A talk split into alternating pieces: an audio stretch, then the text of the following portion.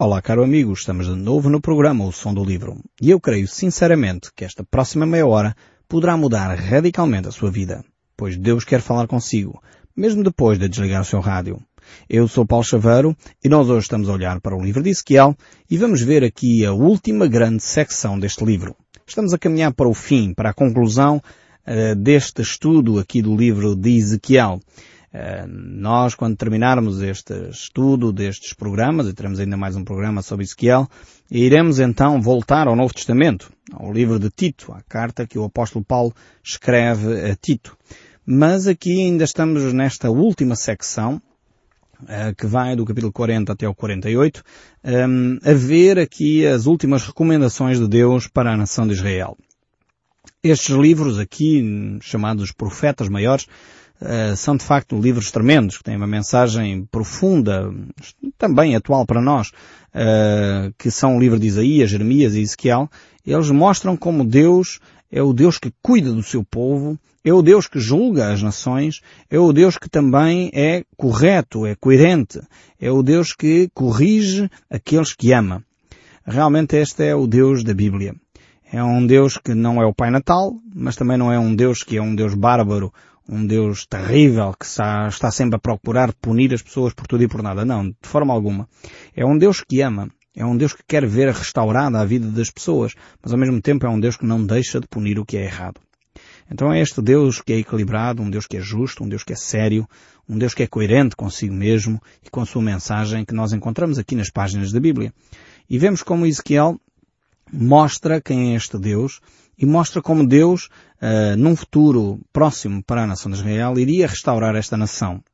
A nação tinha sido levada cativa, portanto iria estar, como Deus revelou a Jeremias, 70 anos no cativeiro, e após 70 anos de cativeiro eles regressariam à nação de Israel, e foi com Neemias que, que eles regressaram à nação de Israel, e nós já vimos isso, um, voltaram à nação de Israel e ali puderam então reconstruir a cidade, começar outra vez do zero. Isto porque o povo se afastou de Deus, o povo deixou de lado aquilo que era a vontade de Deus e por isso Deus teve que uh, corrigir, assim como nós pais corrigimos os nossos filhos, porque os amamos. Deus fez o mesmo com a nação de Israel e de Judá. Então vimos aqui, uh, também no capítulo 36, no capítulo 37, 38 e 39, uh, a preocupação de Deus em restaurar, restaurar a nação de Israel, dar-lhe uma esperança mostrar que haverá a possibilidade de restauração.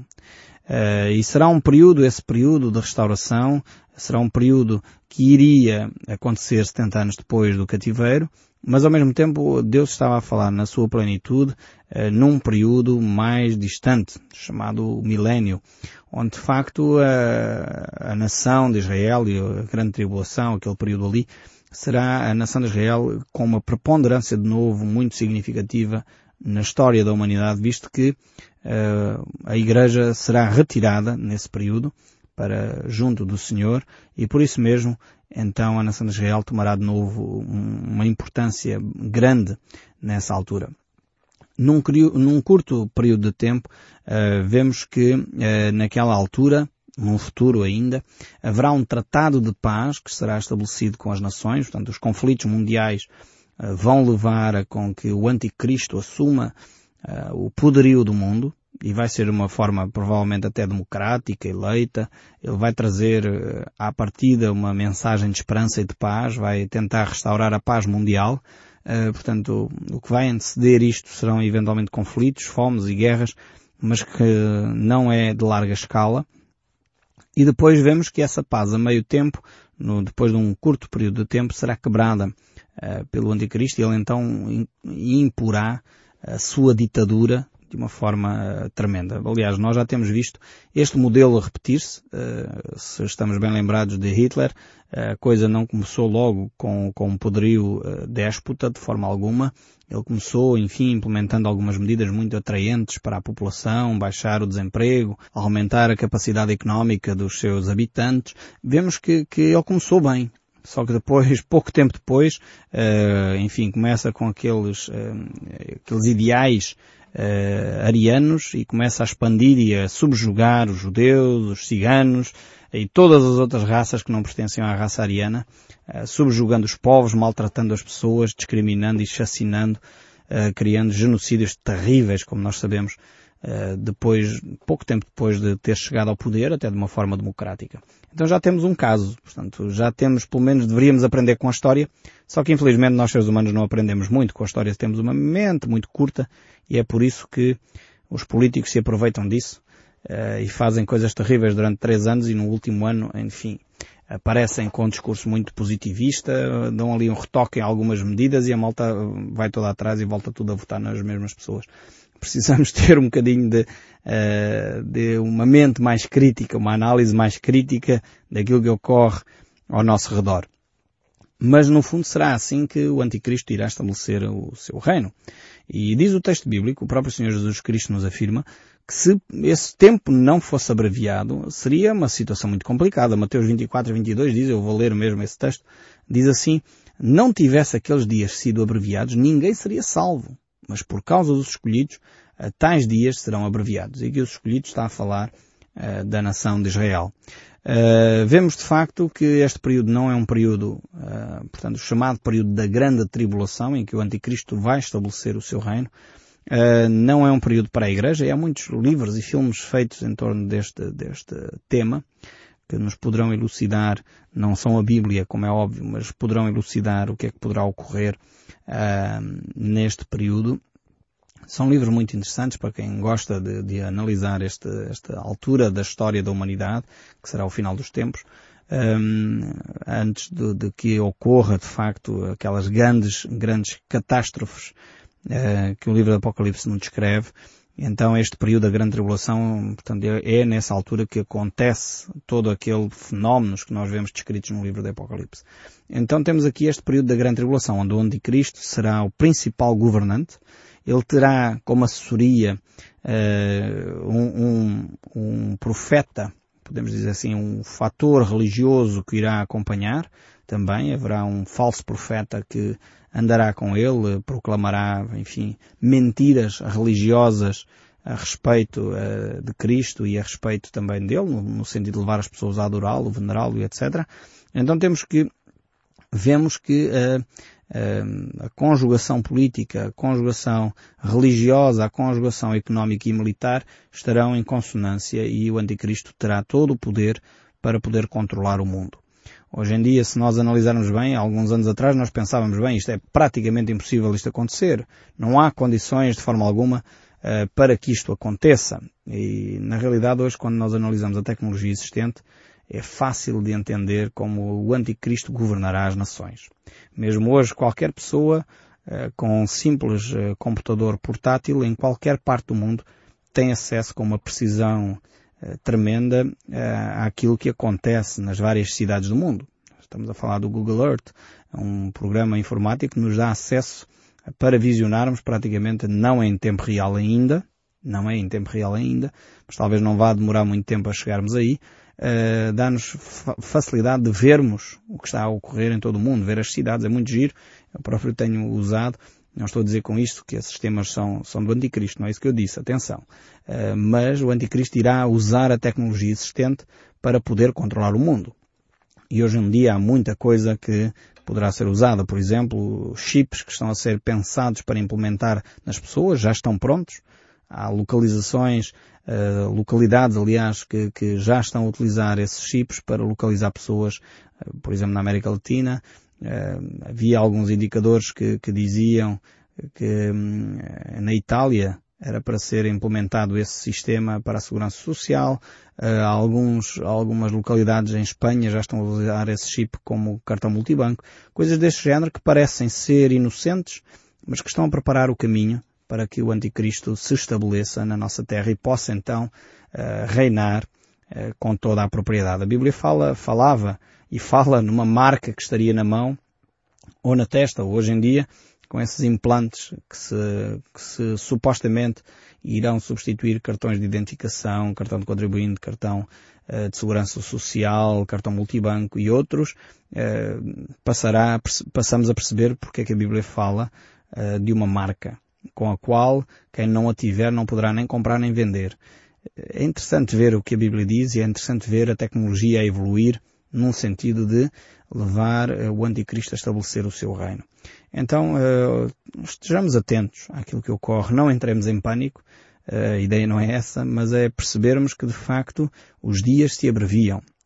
O livro do Apocalipse nos ensina, nos mostra claramente muitas coisas acerca deste período de tempo. Algumas pessoas talvez não entendem muito bem o livro do Apocalipse, porque fala sobre muitas imagens, tem muitas imagens, muitas figuras, eh, que depois precisam ser desdobradas e interpretadas para nós compreendermos, que têm que ser cruzadas com o livro de Ezequiel, com o livro de Daniel, para nós as entendermos também, mas eh, que de facto nos mostram como as coisas estão a caminhar cada vez mais para aí.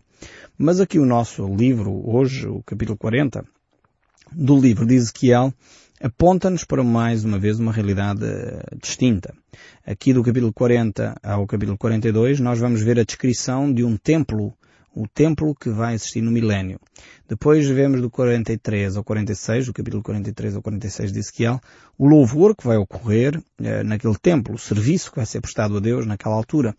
E depois do capítulo 47 e 48, a conclusão uh, deste livro, uh, vemos uma visão em relação à terra de Israel. Como vai ser uh, naquele período, aquele milénio, onde Cristo vai estabelecer o seu reino, depois deste período de tribulação, grande tribulação, Cristo estabelecerá o seu reino aqui na terra, a tal profecia que uh, os discípulos estavam a aguardar, aliás, eles perguntaram a Jesus, quando é que vai, quando é que vai estabelecer o teu reino? Eles pensavam que seria imediato, uh, e Jesus irá de facto estabelecer o seu reino aqui na terra, aqui este, estes capítulos, estes dois últimos capítulos, falam acerca desse período em que Cristo estabelecerá o seu reino aqui na Terra. Agora é óbvio que estes, uh, estes textos aqui nos apontam para uma realidade futura, para esse milénio, esse, essa altura, e os próprios profetas, os, os profetas Isaías, Jeremias e Ezequiel, eles nos dão grandes princípios sobre o que vai acontecer de facto aí.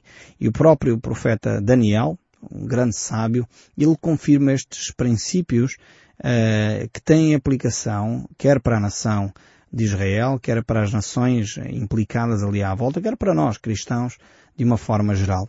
E aqui quando falo em cristãos, falo daqueles que têm uma, uma relação pessoal com Cristo, que aceitaram de uma forma consciente a Jesus Cristo como seu único Senhor e Salvador, e só a Ele prestam honra, só a Ele prestam homenagem e creem na Sua palavra e vivem o Evangelho de Jesus Cristo de uma forma prática e concreta no seu dia a dia. Portanto, quando eu me refiro a cristãos, estou a falar destes e não daqueles que se intitulam cristãos, mas na realidade eh, não vivem a fé cristã. Então, estamos aqui neste capítulo que nos eh, traz esta análise para nós percebermos uh, a glória de Deus. O ênfase aqui é de facto a glória de Deus. O ênfase que Deus dá à sua glória e ao ser restaurada a glória e honra aquilo que merece toda a honra e glória é o grande ênfase. E vemos aqui que este, esta cidade de Jerusalém uh, e o templo em Jerusalém será um, reconstruído.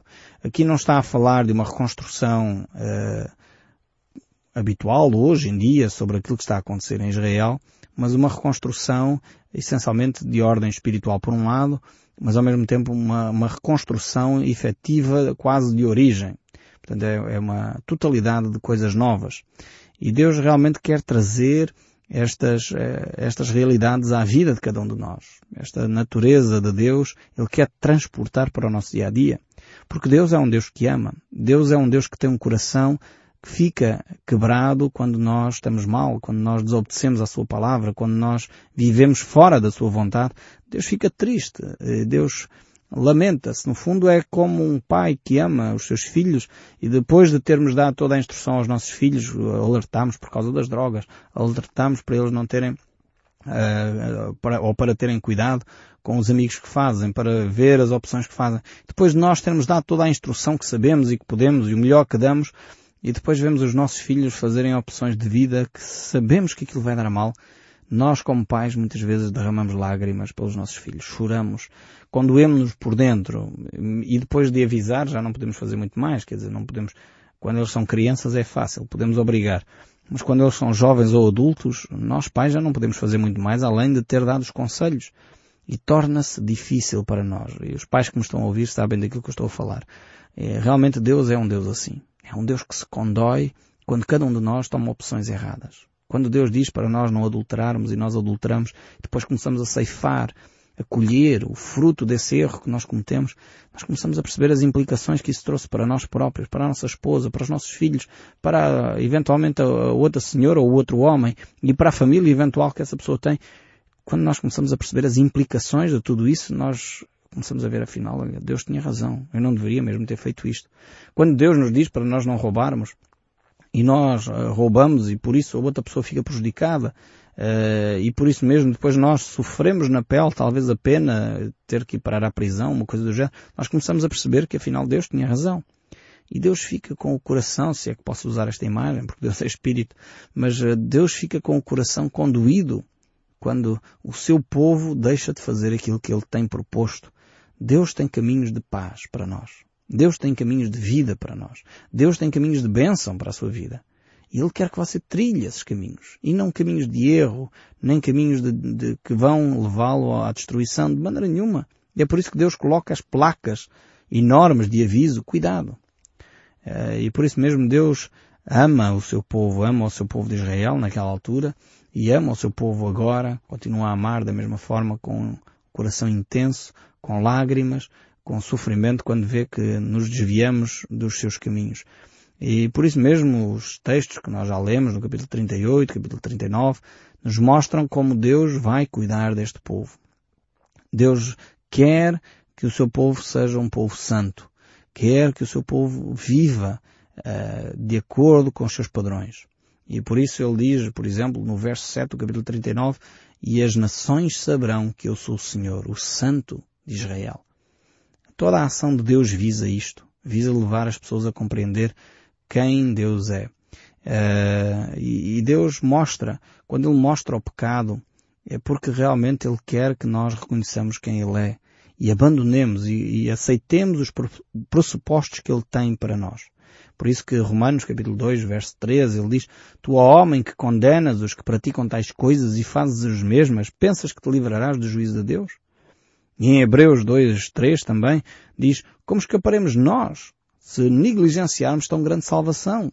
A qual, tendo sido anunciada inicialmente pelo Senhor, foi-nos também confirmada pelos que ouviram. Vemos que este tem sido a ação de Deus. Deus, eh, por um lado, avisa-nos que há consequências para os nossos erros. Ele próprio irá julgar as nossas ações, mas ao mesmo tempo Ele quer, em primeiro lugar, nos salvar, quer nos libertar, quer trazer paz à nossa vida. Mas não podemos negligenciar as ofertas que Ele nos faz. Não podemos negligenciar uh, a salvação que Ele nos oferece. Uh, no fundo é quase como aquela história uh, daquele homem que estava no meio de uma tempestade, não é? Ele estava em casa e então ele pede a Deus, Deus salva-me.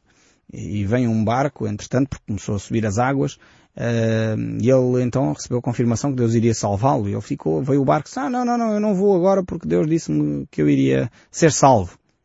Mas o Senhor estamos aqui para salvar, venha embora. Não, não, não, não, Deus prometeu que me iria salvar. As águas continuaram a subir porque a chuva era intensa e o homem teve que subir para o primeiro andar. Entretanto veio mais um barco, disse, mas o senhor tem que sair daqui que já não há condições de nós voltarmos aqui de barco porque as águas estão a subir muito. Não, não, não, Deus prometeu que me iria salvar, eu vou ficar ainda. Deus há de me salvar. Entretanto, as águas sobem, ele tem que fugir para o telhado, vem um helicóptero para salvar o homem. O senhor tem que sair daqui, já não há mais condições, nós não podemos voltar mais. E o homem disse, não, Deus vai me salvar, esteja descansado.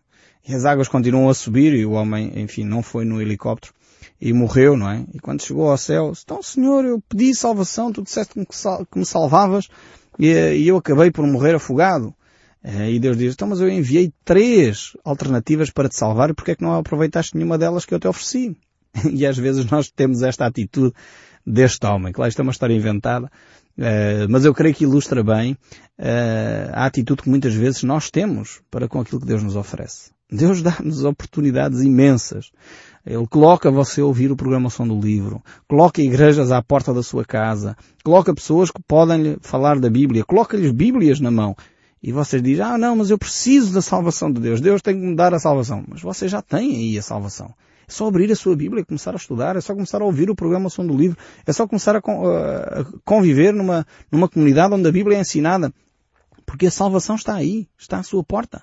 Apanha, porque Deus quer dar-lhe uma oportunidade. Não despreze, não negligencie, como diz aqui o livro de Hebreus, não negligencie esta oferta de Deus. Realmente Deus quer dar-nos esta oportunidade de salvação. Deus quer dar-nos uma oportunidade tremenda de vida. E é essa vida em abundância que Deus lhe oferece neste momento. Compete-lhe a si aceitar e receber. Não fazer a mesma coisa que fez aquele homem do telhado, que desperdiçou todas as oportunidades. Nós diríamos, bem, que loucura, então, se isto fosse verdade, seria a maior burrice que alguém poderia tomar. Nós diríamos, quer dizer, é aberrante pensar numa coisa destas. Mas nós fazemos-lo em relação à vida espiritual. Deus dá-nos oferta da salvação. Deus diz, eu posso te livrar do inferno, eu posso te livrar da perdição eterna. E nós dizemos, mas não sei bem se vai acontecer, e como tal, tenho dúvidas, não quero acreditar muito nisso, eu vou viver a minha vidinha. Deus diz, não, não é assim. Eu tenho-te dado todas as oportunidades. O meu filho morreu na cruz. Cristo não morreu na cruz simplesmente para nós podermos ter um crucifixo bonito em casa. Cristo morreu na cruz para nos libertar dos nossos pecados. E quando nós desvalorizamos esta oferta que Deus nos fez, a ressurreição de Cristo como prova de grande poder de Deus sobre a morte e sobre o pecado, e nós desprezamos essa oferta de Deus, é um desrespeito para com as coisas de Deus. E não coloquemos nós, ou não pensemos nós, que Deus não vai levar em conta essa nossa atitude de desrespeito. Precisamos realmente olhar para o nosso Deus, abraçar uh, totalmente a oferta e o presente que Deus nos dá. Porque Ele quer libertar-nos do nosso pecado. Ele quer libertar-nos da escravidão. Ele quer libertar-nos desse sentimento depressivo e de angústia em que muitos de nós vivemos. Cristo traz esperança à nossa vida. E eu espero sinceramente você possa continuar a ouvir o som deste livro mesmo depois de desligar o seu rádio. Deixe Deus falar ao seu coração e que Deus o abençoe ricamente. E até ao próximo programa.